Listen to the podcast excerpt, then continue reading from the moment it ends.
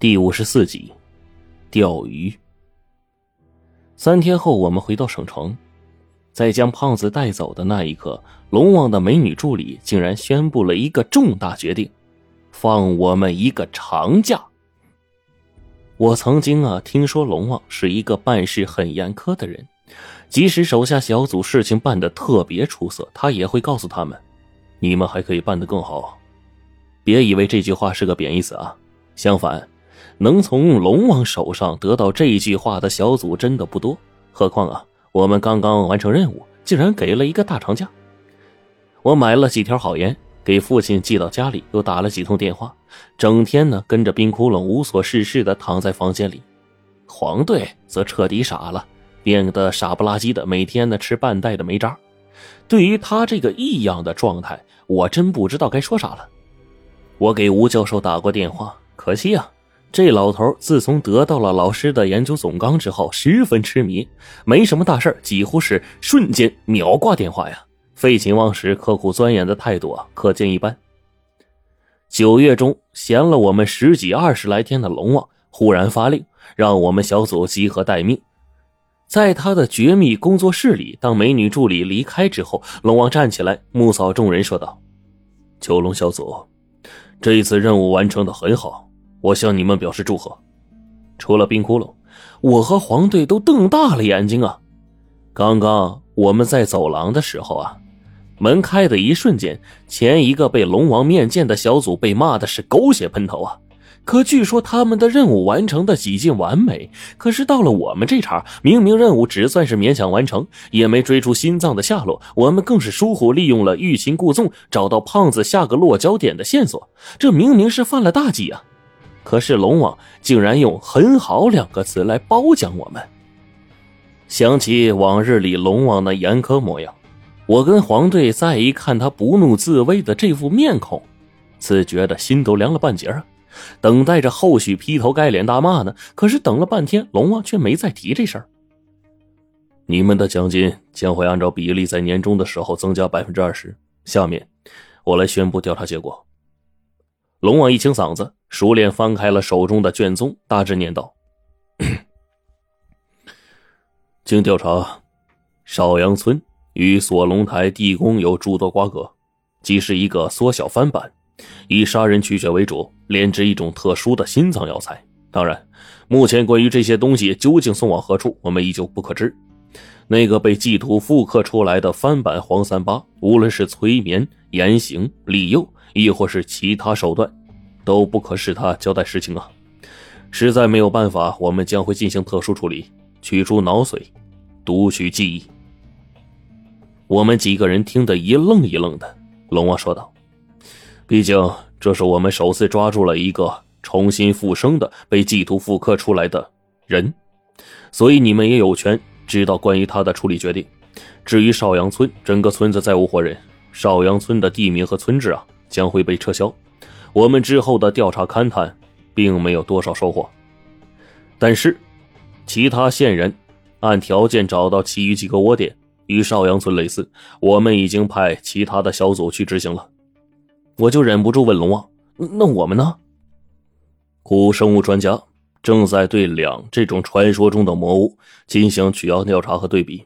稍后研究完毕啊。我们将会把这种东西炼制成散发奇香的药膏，进行下一次任务。同时呢，也请你们记住稍后你们的任务。我们将这次任务命名为“金钩吊鳌特别行动要案”。我跟黄队就在脑子里寻思着，鳌这个玩意儿吧，就是传说中那个似龙非龙的鱼。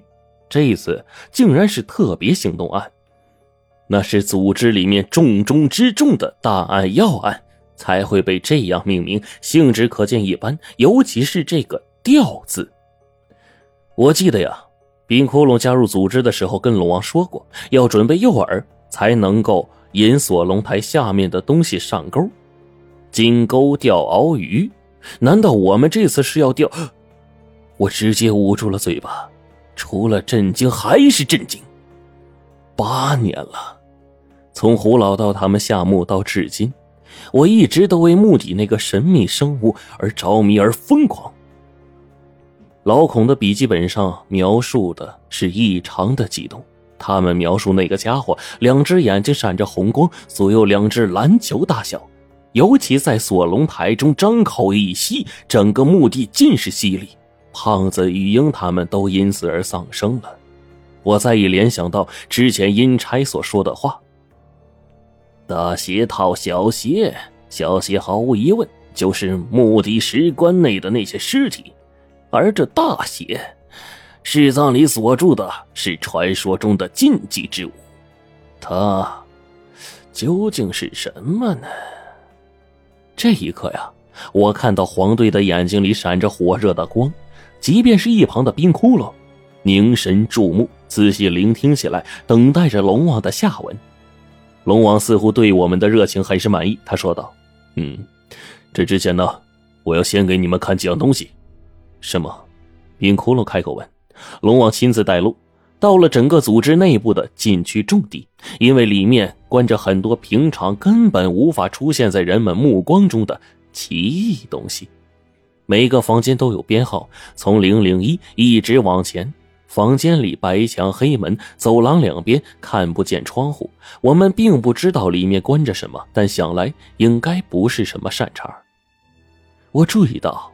一扇门上冷气森森，那种冰晶直接结的一层一层，将整个门都给包裹其中。这可是夏天呐，九月还很热的时节，可走廊里老是阴寒阴寒的。甚至在这一扇门后，我听到了淡淡的喘息声，就像是从牛的鼻子里喘气声差不多，但是要更加的暴烈。我甚至有一种想要停下脚步仔细倾听的冲动。黄队趁机将我拉稳。我才知道自己失态了。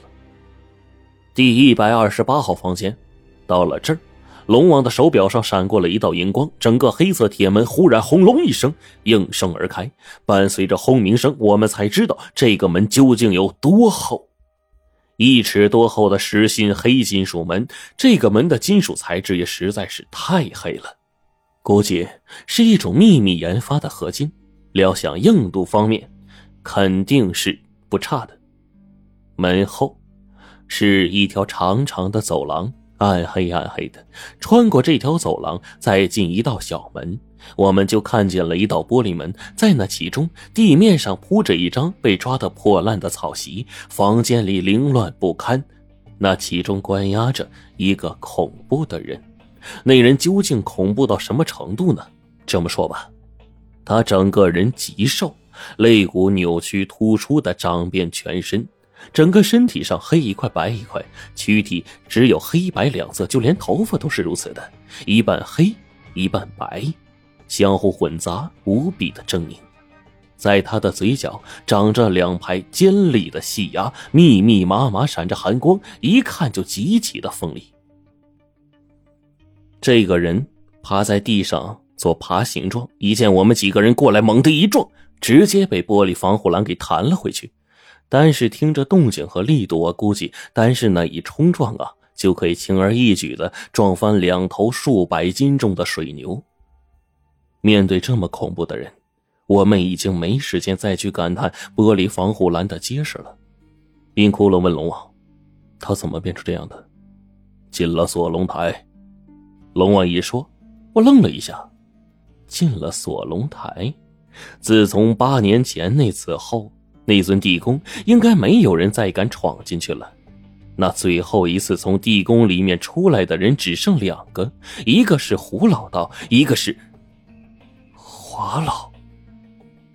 果然，龙王一指这个人形怪物，他把黄三八在墓中拍到的珍贵影像资料啊送出来之后，哎呀，但是因为被咬掉了一只耳朵。出来之后没多久就彻底变了，我们只能给他家属下死亡通知，却又不能杀死一个功臣。他被秘密控制关在这里，我们期待有一天可以找到手段让他恢复人身。我点了点头。龙王的话是否是说辞？什么恢复人身之类的，不是我们要管的。关键是他话里透露出来的两个信息，一个是面前这家伙就是华老，而另一句话是。